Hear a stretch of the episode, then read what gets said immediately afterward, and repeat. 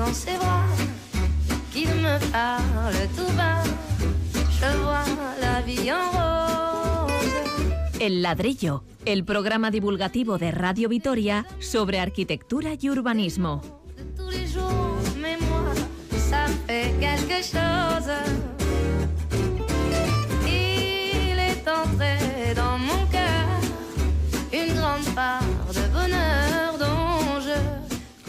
Hoy toca árboles. ¿Qué hace un árbol en la ciudad rodeado de asfalto y coches? Aquí en Gasteiz tenemos más de 100.000. Vamos a conocer cómo se planifican los pulmones verdes de las ciudades y cómo mejorarlos. Y nos fijaremos desde el punto de vista urbanístico, eso sí, en los parques tecnológicos. ¿Han cambiado mucho en las últimas décadas?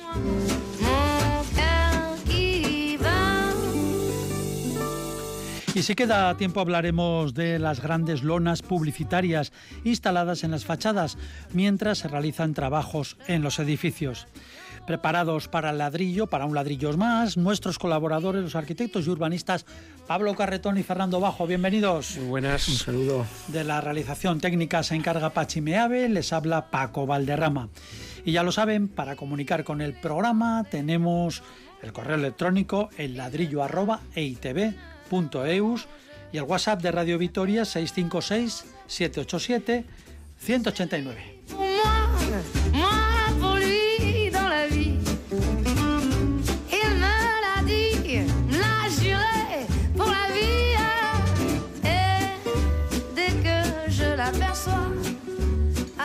Así que empezamos, ya lo hemos dicho, tenemos árboles y ciudad, tenemos parques tecnológicos y tenemos grandes lonas publicitarias en fachadas. Comenzamos con los parques tecnológicos. Urbanísticamente, los parques tecnológicos dan mucho juego. Nacieron en los años 50 en California, concretamente en la Universidad de Stanford. El primer parque tecnológico del estado fue el de Zamudio, en Vizcaya, que data de 1985. El Alavés de Miñano se creó en 1992 y tiene unos- unos 3.500 trabajadores aproximadamente. ¿Cuáles son las ventajas de un parque tecnológico? Siempre hablando de arquitectura y urbanismo y cuáles los inconvenientes. Nos vamos a fijar especialmente en el de Miñano, que como decimos está a unos 9 kilómetros de Vitoria Fernando. Sí, quizá eh, convendría hacer una pequeña introducción con eso que has apuntado ya, Paco, sobre la creación, ¿no? En los años 50, a mediados de los 50, eh, ¿cómo surge esto? ¿no? En, realidad tiene un autor muy claro, ¿no? Era un- uno de los eh, vicepresidentes de la universidad, un ingeniero de Stanford, que, fue un visionario, ¿no? Y se dio cuenta rápidamente que la universidad necesitaba un puente hacia la sociedad, una manera de comunicar, de transferir ese conocimiento, de hacerlo válido. ¿no? Y llegó a la conclusión de lo que tenía que hacer era un parque de investigación, como lo llamó él, ¿no? el Stanford Research Park. Eh, este fue el, primer modelo de parque tecnológico. Y es curioso porque hay un aspecto fundamental que es el de la relación con la universidad esa especie de puente entre universidad y sociedad que los parques tecnológicos debieran de alguna manera ser eh, pues catalizadores ¿no? de todas estas cuestiones. Claro, cuando vemos eso y analizamos algunos de nuestros parques, nos empezamos a dar cuenta de que esa relación con la universidad ya no es tan cercana, por lo menos eh, geográficamente Sí, hablando. ¿no? sí. Entonces, eh, este es uno de los hándicaps que yo creo que podemos encontrar en algunos de los parques que existen hoy día. ¿no? Y ya por extensión, yo me inclinaría a, a aventurar que, que los parques tecnológicos son una parte más de nuestras ciudades, una parte más de esa sociedad. Y por tanto, cuando están al margen de las ciudades o al margen de donde la sociedad se sitúa o se ubica, pues empiezan a desconectarse un poco de, esta cuestión. ¿no? En la literatura posterior que, ha habido respecto de los parques, hay dos aspectos fundamentales que se reconocen como troncales dentro de un parque. Uno, eh, el que forma parte precisamente de la comunidad, eso que estamos diciendo. ¿no? El parque y la sociedad eh, tienen que estar muy unidos. Y otro, en que es un elemento esencial de las actividades urbanas, es decir, es un protagonista más de, de, la propia ciudad. ¿no? Y yo creo que esos aspectos deberían ser tenidos en cuenta para el futuro desarrollo y la vitalidad que todos queremos que un parque tecnológico tenga. Ajá, Pablo. Bien, eh, vamos a ver. Eh, Primero la definición ¿no? de parque tecnológico. Eh, yo es que el parque puede un parque agrícola, un parque, un parque metropolitano, etcétera, ¿no? Hablar de parque y tecnológico mm, son dos conceptos que chocan un poco. Yo sí que hablaría de ciudad tecnológica, ¿no? Y si nos referimos, por ejemplo, a Miñano, al final es una ciudad que tiene sus calles, tiene su alumbrado público, tiene su abastecimiento de agua, sus aceras, parte de parque lo único que eh, los usuarios son, eh, son eh, temas de uso tecnológico, en el sentido de que tiene unos horarios, ¿no? A partir de cierta hora la mayoría de la gente pues, se traslada a la ciudad, a la ciudad compacta, a la ciudad tradicional que todos conocemos. Entonces es una ciudad, es una ciudad tecnológica que está a las afueras de la ciudad tradicional y tiene problemas de mantenimiento, por supuesto, porque tiene unos costes de mantenimiento esas, esas, esas infraestructuras de ciudad eh, tiene problemas de movilidad porque, como has comentado, está a 9 kilómetros. Si quieres que no, los desplazamientos eh, de 3.500 personas que están eh, utilizando esa ciudad tecnológica, pues tiene su coste. ¿no? Sí, ahora, un inciso, si me permite. ahora parece que hay un plan para hacer un carril bici que vaya desde Vitoria hasta, hasta Millán.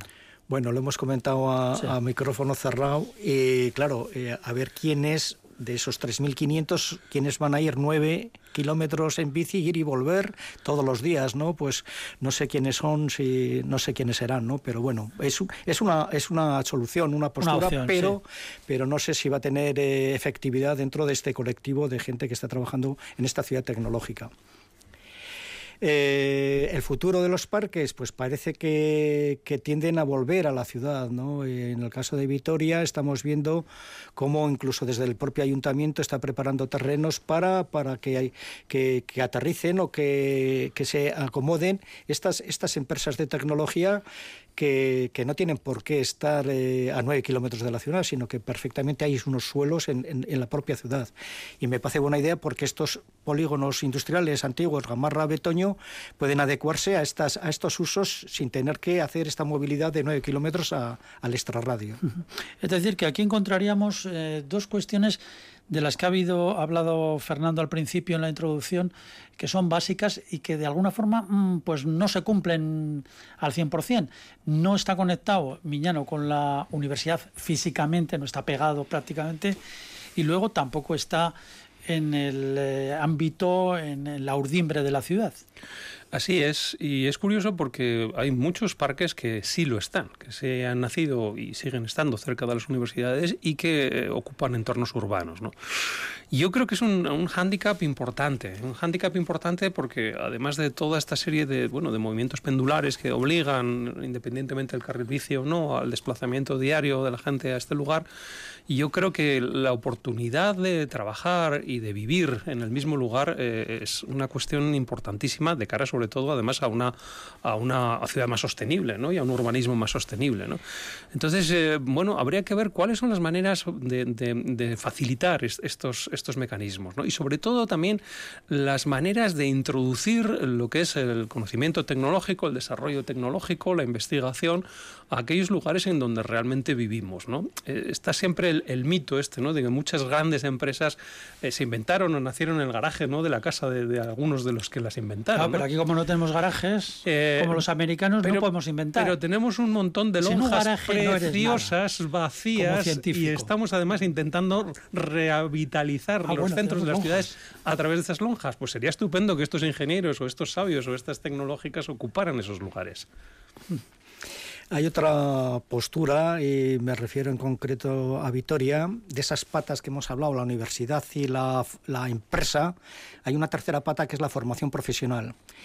Y, quiero comentar que Egivide, Egivide eh, formación profesional, Jesús Obrero, Diocesanas, ¿no? que ahora tiene el, nombre de Egivide, ha estado siempre relacionada con la universidad y con la formación profesional. Y ahora, ahora ha, implicado también la universidad, en teoría en la Universidad de Deusto, y entonces están eh, planteándose buscar un lugar en estos polígonos que hemos comentado para poder eh, centralizar un poco estos tres elementos, ¿no? que se vayan concentrando, ¿no? que vayan intercambiando información y conocimientos para que estas tres partes, porque la formación profesional, sobre todo la tradición en Vitoria, es muy importante, tiene mucho futuro. Y es esencial, además. Exacto, entonces, empresa, universidad. se han dado cuenta, por fin. Eso es, eh, eh, quizás supla un poco estos, estas ciudades tecnológicas, no quiero llamarle parque, estas ciudades tecnológicas que al final eh, tienen que integrarse un poco en el, en el tejido. Sí, ciudades o parques tecnológicos son un poco como mm, los, las empresas o las eh, fábricas o las industrias VIP, ¿no? Como un poco,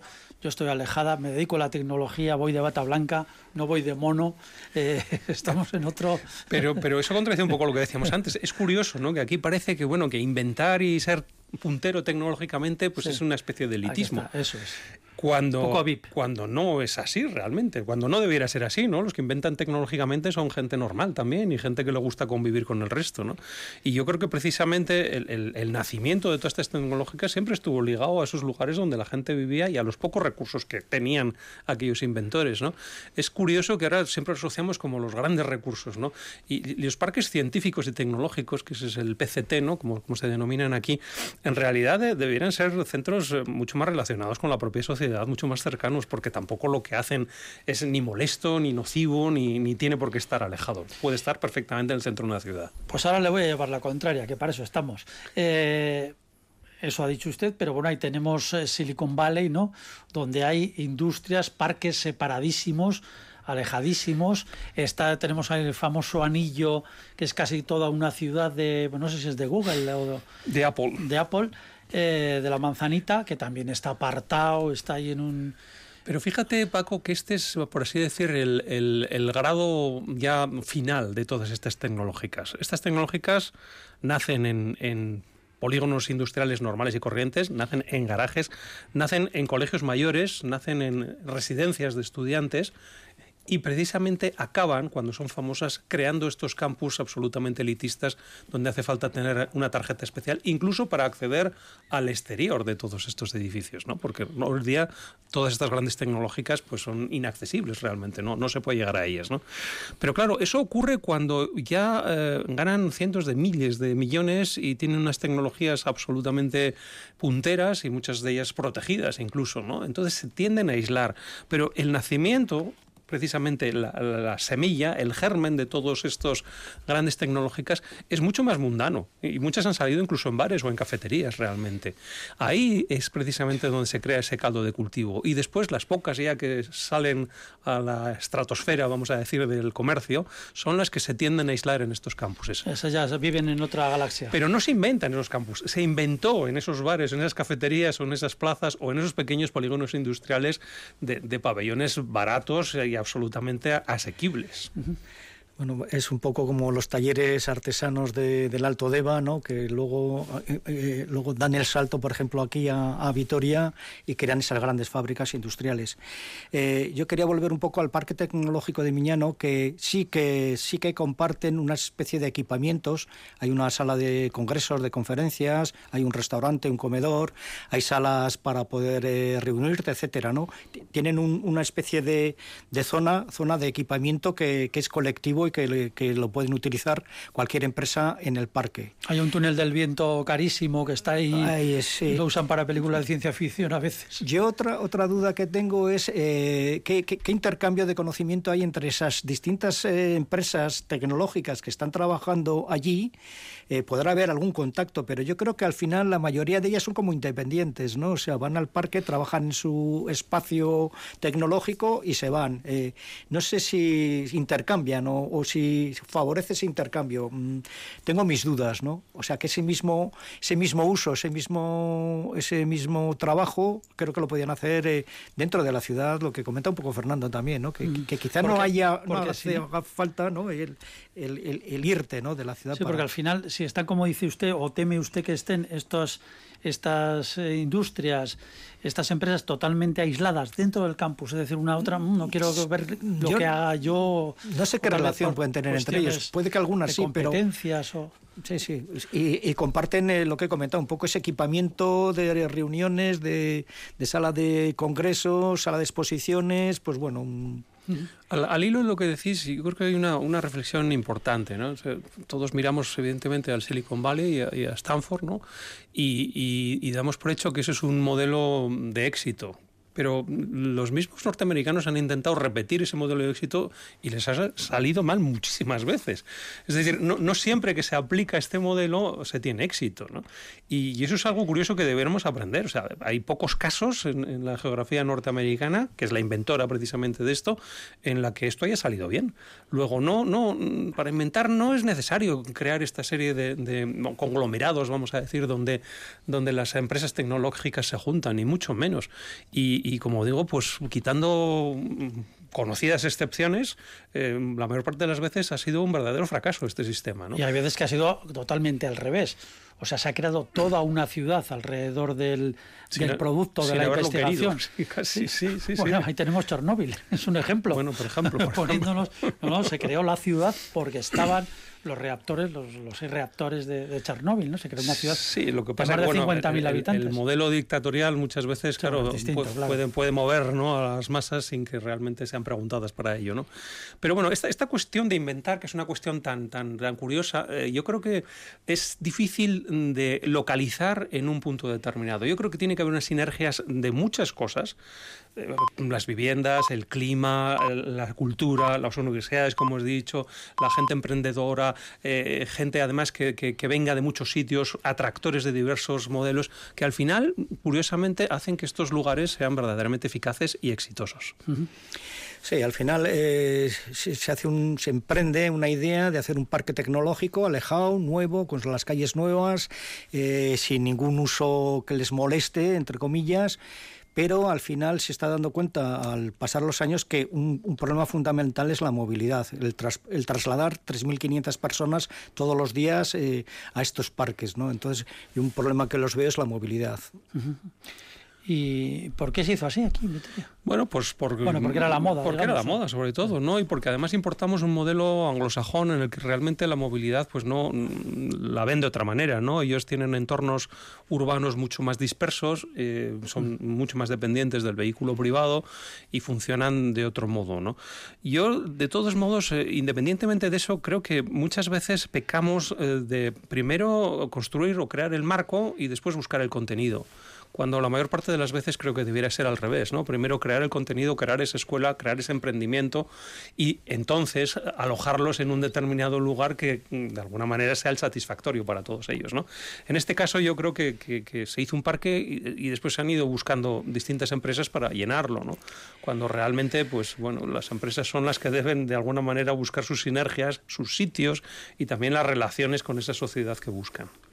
Y otro aspecto también importante es eh, eh, la eliminación de, valor agrícola, del espacio agrícola que estaba previamente, eh, valor agrícola, forestal, ganadero, de esos terrenos, esas hectáreas que eran de cultivo y de repente han desaparecido, cuando ahora estamos viviendo una, una situación un poco cambiante que le estamos dando muchísimo valor a, la agricultura, al ser eh, con, una, economía mucho más local, ¿no? Entonces las tierras, el, valor agrícola de esas tierras, pues ha desaparecido.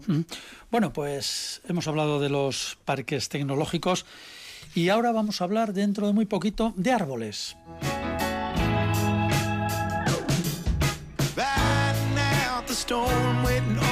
and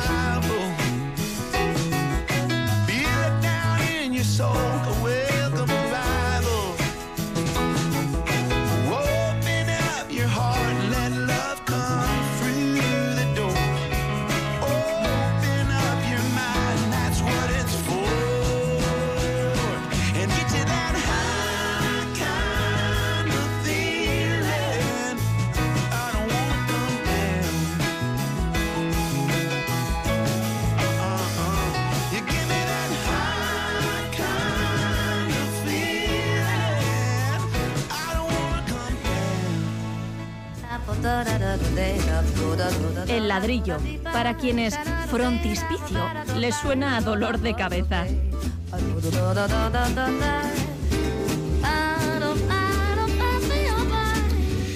Verde urbano, las ciudades se toman cada vez más en serio que los espacios verdes son imprescindibles. Ya no es una cuestión estética, ahora es una necesidad, incluso, incluso sanitaria. Una urbe con abundantes parques y jardines es más saludable y menos áspera.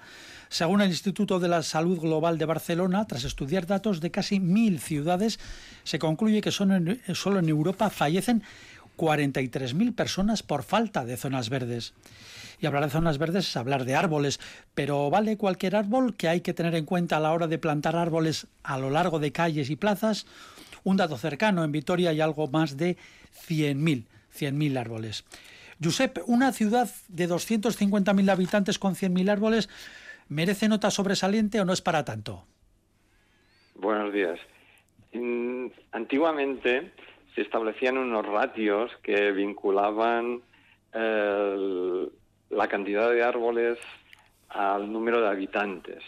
Actualmente esta referencia ya está en desuso y ahora si queremos buscar alguna referencia es más racional utilizar la cobertura arbórea, es decir, que no nos interesa el número de pies que tenemos en, un, en una ciudad, sino lo que nos interesa es qué cobertura tiene, qué superficie foliar, porque esa está más vinculada a la calidad ambiental del espacio urbano.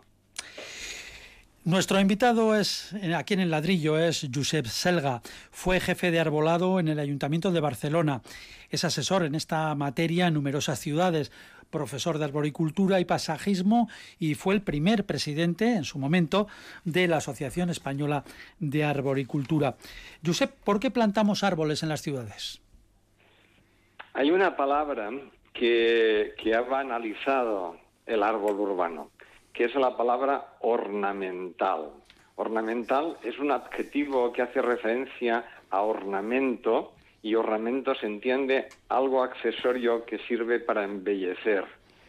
Cuando decimos que es accesorio y que sirve para embellecer, ya estamos dando un, principio, que es que no es estructural, que no es importante y además que está sujeto a los gustos de las personas. Y, eso es lo que ha generado que en el árbol urbano eh, todo el mundo tenga opinión, pero que no haya valoración de esas opiniones. El, el verde urbano y en concreto el árbol urbano no viene hacer agradable el urbanismo, o al menos no ese es el objetivo principal, sino hacer, hacerlo habitable. Y la palabra habitable deriva de un concepto de ecología que es el concepto de hábitat.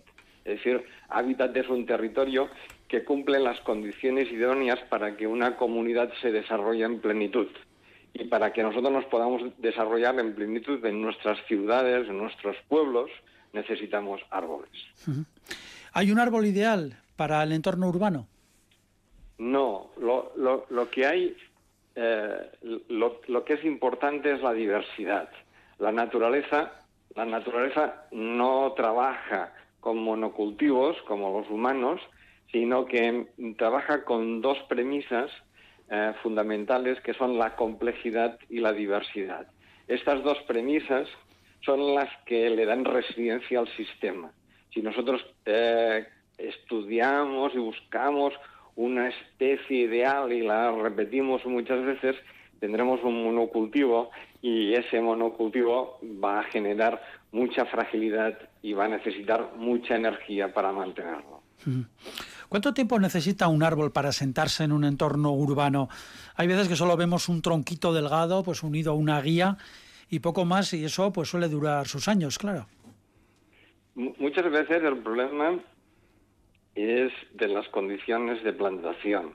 Es decir, eh, es evidente que si queremos introducir la ciudad en la trama urbana, eh, tenemos que diseñar la ciudad de otra manera. Eh, mm, yo estuve de profesor en la Escuela de Arquitectura de Barcelona durante unos años y les decía a mis alumnos arquitectos que no es lo mismo una calle con árboles que una calle arbolada. una calle arbolada es una unidad urbanística que hay que diseñarla para tal fin. Es decir, todo tiene que estar en función de, poder contener ese elemento estructural que es el árbol. Y, eso, y ese todo quiere decir no solamente en superficie, sino también en el subsuelo. la, clave del, del, futuro y del desarrollo de los árboles urbanos es diseñar el subsuelo urbano. Ajá. Sí, porque lo que habrá ahí, ¿no? Lo que tendrá eh, que, que, sufrir o de lo que tendrá que alimentarse esas raíces, ¿no? En una ciudad. Sí. Hay, hay, dos factores, hay dos factores que condicionan muchísimo el desarrollo radical. Que uno de ellos todo el mundo lo sabe, que es el agua, la humedad, pero otro quizá eh, es el gran desconocido, que es el aire. Y las raíces de los árboles necesitan respirar y muchas veces la forma de construcción de los pavimentos urbanos lo que hacen es precisamente eh, impedir que haya eh, intercambio gaseoso con la atmósfera y eso lo que hace es asfixiar las raíces y por eso las raíces necesitan eh, buscar grietas y levantar pavimentos y afectar servicios porque no hemos diseñado las condiciones adecuadas para su desarrollo. Así que cuando vemos esas raíces que están rompiendo el asfalto no es porque el árbol se esté desarrollando, que posiblemente también, sino porque esas raíces están buscando respirar. Correcto. Y, la cuestión no es eh, cómo impedimos que esas raíces eh, rompan el pavimento, sino la cuestión es cómo diseñamos el pavimento para que ya las raíces no lo necesiten romper. Es decir, es darle la vuelta a la tortilla. ¿eh? Muchas veces eh, hacemos las cosas y después eh, buscamos apaños en vez de cambiar el, proceso y diseñar correctamente. En la gestión de arbolado, como en otras materias, supongo que hay tendencias y también habrá nuevas experiencias. ¿Cuáles son las últimas teorías en torno al árbol y la ciudad? Bueno, de hecho, la arboricultura es, es, un, es una actividad humana muy joven, es decir, que eh, como, como, como disciplina eh, reconocida más o menos prácticamente tiene un centenar de años, es, muy, hace muy poco. En España en concreto, hasta hace solamente eh, escasos tres años no había ninguna universidad que, que, incluyera en sus, en sus planes de estudios la arboricultura propiamente dicha. Sí habían algunas asignaturas sueltas en distintas universidades, pero desde hace poco, por ejemplo, la Universidad Complutense de Madrid eh, ha sacado un máster exclusivo de arboricultura urbana y también la Universidad de Gerona tiene un posgrado. Pero ya digo, todo esto es muy reciente. Quiere decir que como disciplina y como actividad humana em, tiene muy poco recorrido. Y, en este, este nuevo recorrido, el gran salto ha sido darnos cuenta de que muchas veces hemos em, interpretado mal al árbol urbano. ¿no? Es decir, que, que eh, se ha seguido un modelo utilitarista eh, como tiene la fruticultura o como tiene el mundo forestal. Estas dos actividades también trabajan con el árbol, pero lo trabajan desde el punto de vista de, obtener un producto, es decir, el árbol frutal, el frutal mismo es, un medio productivo, pero no, no, no es importante per se, sino por la producción que nos, nos ofrece, ¿no? Y durante muchos años también en la arboricultura o, eh, en, actividades próximas se le ha querido dar ese modelo utilitario, por eso se habla de ornamental que nos ofrece el árbol urbano, etcétera, y, y, cuando hemos cambiado un poco esas premisas y nos hemos dado cuenta que la arboricultura trabaja no por ningún producto ni para obtener ningún una utilidad eh, eh, productiva, sino el árbol como valor, como elemento que necesitamos para poder vivir de, eh, de forma digna y habitable, los humanos, es decir, en ese, desde esa premisa ha cambiado toda la forma de gestionarlo. Eh, Josep, al hilo de lo que decías también al principio, y, sobre todo teniendo en cuenta que en esta ciudad nosotros siempre nos hemos sentido muy orgullosos de los árboles que teníamos casi por la cantidad, ¿no?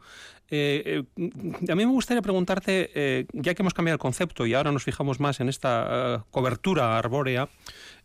¿cuáles serían las características de una cobertura arbórea adecuada, independientemente de la cantidad de pies de árboles?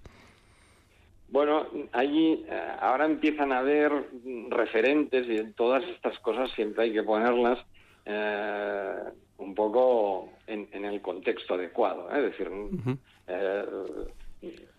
los, los, números son más referentes que, que, pautas de obligado cumplimiento. Pero, por ejemplo, ahora empieza a haber todo un movimiento internacional que proponen que en cualquier espacio urbano, en cualquier barrio, en cualquier ciudad, en cualquier pueblo, eh, es deseable tener un mínimo de un, un 30% de cobertura arbórea. Es decir, que el, terreno de nuestras calles, de nuestras plazas, de, de, todo el espacio que ocupa la trama urbana, esté en un mínimo de un 30% eh, bajo la cobertura de nuestros árboles.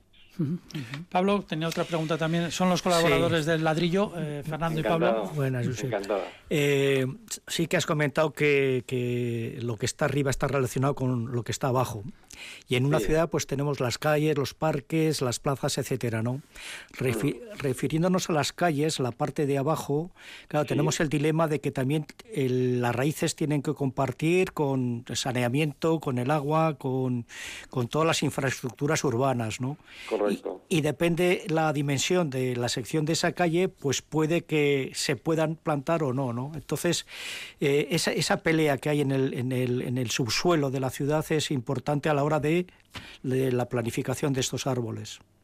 Sí, de, hecho, mm, las, las propuestas que se están haciendo en los últimos años van en la línea de, de reservar un espacio subterráneo para los servicios y, un espacio subterráneo para las raíces. Es decir, de alguna manera disgregar eh, esos, esos dos subsuelos incluso manteniendo un, pavimento común, es decir, que todo eso sea pisable, pero en el subsuelo tengamos una franja para las raíces, una franja de plantación y tengamos una galería de servicios que ya es, un, ya es una propuesta que tiene muchos años de historia.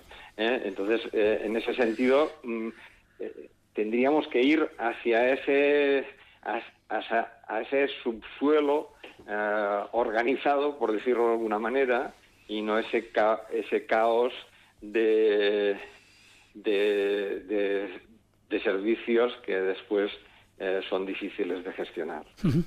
Bueno, pues ha sido muy interesante esta charla. Eh, tener en cuenta el árbol no solamente al verlo en la superficie, sino también tenerlo en cuenta en el subsuelo, algo que es importantísimo para la salud y para el bienestar de las ciudades y de los ciudadanos y ciudadanas. Por lo tanto, Josep Selga, asesor eh, y profesor de arboricultura, muchísimas gracias por haber estado con nosotros en el ladrillo. De nada, encantado. Un saludo. un saludo. Saludos a todos. El ladrillo o cómo la arquitectura y el urbanismo pueden resultar entretenidos.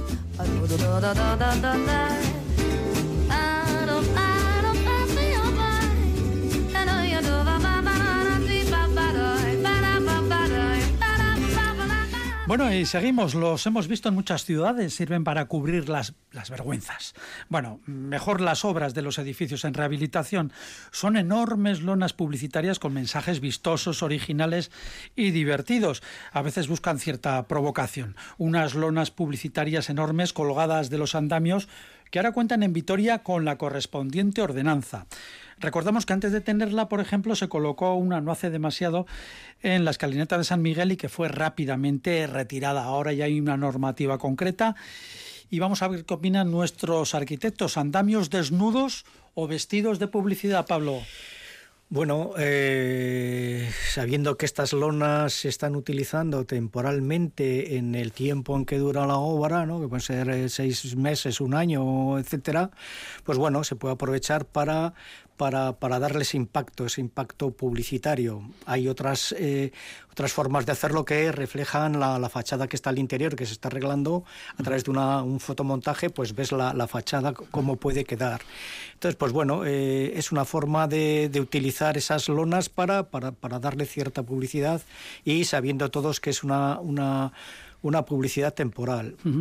Eh, hay una normativa, bueno, incluso he leído algo de algo de este de esta ordenanza, habla que incluso al alquilar esa publicidad en rehabilitaciones de edificios podrían subvencionar algún gasto de, de, de, de esa obra, ¿no? A los vecinos, no sé hasta qué a los vecinos, montante. a los vecinos bien les vendrá. Sí, pero bueno, a ver qué cantidades son las que la publicidad puede, puede pagar por, por tener esa temporalidad.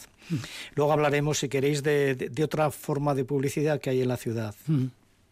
Fernando. Eh, a mí la verdad es que me parece muy bien. No sé, tampoco estas cuestiones tendemos a normativizar absolutamente todo, ¿no? Eh, las obras en general eh, durante su proceso pues, pues son bastante descarnadas y bastante feas en general, ¿no? Y bastante pues decíamos lo de tapar las vergüenzas. Y, y, bastante, pues eso, no, no, no, no, son de gran belleza, ¿no? Es bonito el resultado final, pero el proceso no lo suele, no lo suele ser. Entonces, eh, en cualquier caso, los andamios siempre hay que taparlos, incluso por seguridad, ¿no? Para evitar si se desprenden algunas cosas, pues retener todos esos cascotes o todos esos elementos que puedan saltar a la vía pública, ¿no? Entonces, si hay que tapar los andamios de alguna manera, pues pues qué mejor, ¿no? Que, estableciendo una serie de mensajes publicitarios y sobre todo si son inteligentes, eh, incluso provocativos, como tú decías antes, ¿no, Paco? Porque yo creo que es parte, ¿no? De, de, de, del mensaje, ¿no? De, que existe en la ciudad. Eh, si nos fijamos un poquito, veremos que en muchas eh, grandes ciudades del mundo esto, esto en realidad no es temporal, esto es eterno, ¿no? Si vamos a Gincha, en Tokio, vemos que que son todo grandes eh, pantallas que están cambiando constantemente y lanzando. Ahí ya no son lonas, son, ahí ya son pantallas. Son pantallas electrónicas, bueno, ahí pero bueno, Nueva York también. ¿no? Nueva York, ¿no? También, ¿no? Y, y, empezaron siendo lonas. Realmente su historia empieza así, ¿no? Siendo grandes lonas, grandes carteles publicitarios, los billboard estos eh, tan, tan típicos, ¿no? Del, del, strip americano y de estas ciudades, en las que realmente el, el, mensaje publicitario es constante, ¿no? Y es un bombardeo constante, interactivo con el resto de la sociedad, ¿no? Entonces, desde ese punto de vista, a mí, no sé, me parece que es como un discurso más dentro de la ciudad que evidentemente, pues si no se sobrepasan ciertos límites, me parece estupendo, ¿no? Entonces yo, vamos, no, no cortaría por lo menos la imaginación de los publicistas para enriquecer temporalmente. ¿Quiere, ¿quiere dicho, usted decir que la normativa igual les, les cuarta de alguna forma? A mí me suena un poco porque, claro, ya empezamos con todos los tics de siempre. Evidentemente no tiene que ser propaganda ofensiva, pues, por supuesto, pero, pero claro, ¿quién dice que es ofensivo o no es ofensivo? ¿no? Vamos a sí, crear por ejemplo, por ejemplo, un, por ejemplo, comité, vamos, vamos, a crear ahora vamos a sacar inquisidor. Una, ¿no? Vamos a sacar una, un ejemplo práctico. Eh, hace un tiempo se instaló una lona gigantesca en el Círculo de Bellas Artes de Madrid. Nos vamos a, a referir a grandes ciudades porque todo demás está, bueno, aunque ya está empezando aquí en la avenida ya hay una marca de electrodomésticos mm. enorme en una obra recién instalada. Bueno, eh, estábamos hablando del Círculo de Bellas Artes en Madrid, seguramente muchos los conozcan, enorme, y a ver si esto es ofensivo o no.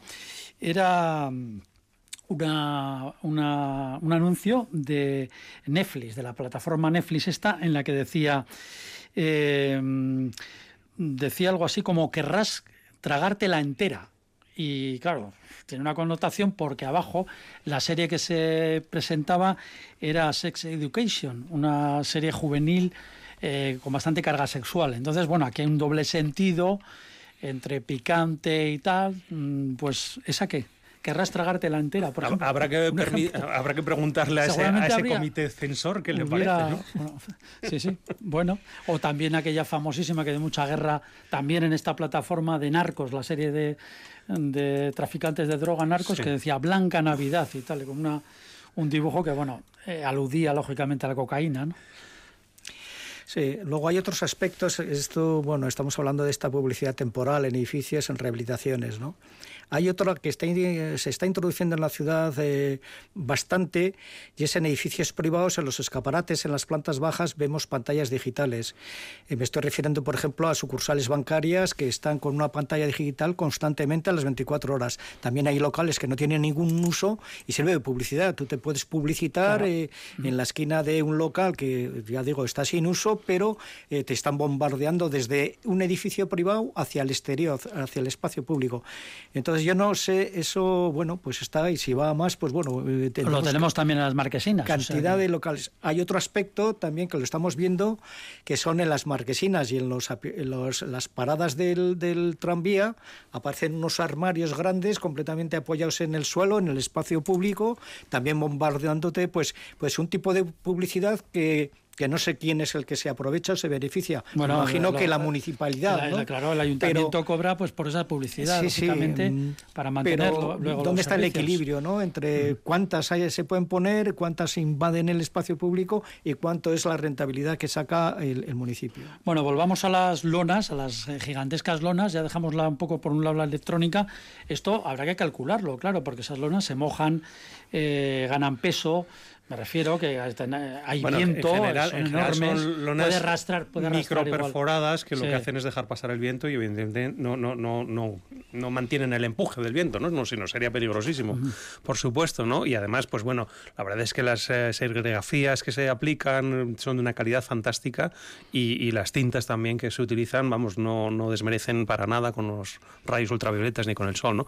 Yo creo que, que eso precisamente les da una nota de calidad excepcional y por eso precisamente, y a mí me gustaría incluso desarrollar un poco más este asunto, se han convertido incluso en modelo para fachadas de edificios. Es decir, ya no es una lona la que está tapando el edificio en obras, sino que es esa lona, entre comillas, la que se ha convertido en fachada del edificio, o sea, convertido en la parte de arquitectura del edificio. ¿no? Un ejemplo, por ejemplo, la sede del New York Times, ¿no? en el centro de Manhattan obra además de un arquitecto de muy reconocido prestigio, ¿no?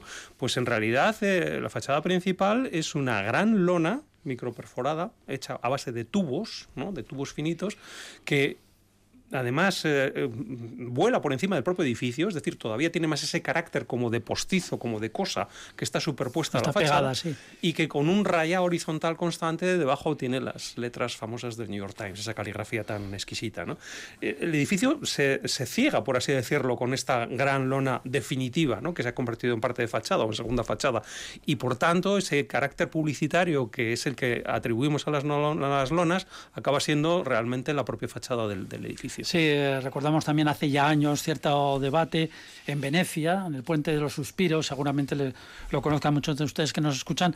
Bueno, todo aquello estuvo cubierto por lonas eh, publicitarias porque se estaba además, eh, se estaba retocando y se estaba arreglando un poco y había lonas que mm, simulaban que eran el, el Puente de los Suspiros, como era en realidad, bueno, eran, eran fotografías, ¿no? Fotografías preparadas y bueno, hubo mucha, pero claro, había marcas también, entonces daban cierto eh, había cierta, cierta polémica al respecto.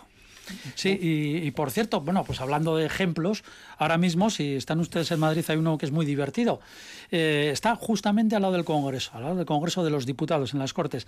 Hay un gran edificio pegado, una pequeña calle, y está un edificio, es enorme la, la lona, y una lona de color azul gigantesca con una pipa, una pipa de estas de comer, no las de fumar, sino las que comemos con sus cáscaras, y además con un con un texto que dice lo siguiente, y si os relajáis un poquito y solucionáis los problemas entre todos, claro, está mirando el edificio de al lado, claro que, es el, que es el Congreso, ¿no? Pipas por la paz. Y bueno, son compañías de estas pues, que hacen eh, pues pipas de girasol para comer, ¿no? Por la, por la calle. Pero si os relajáis un poquito y solucionáis los problemas de todos, pues claro, tienes al el Congreso y una pipa enorme, ¿no?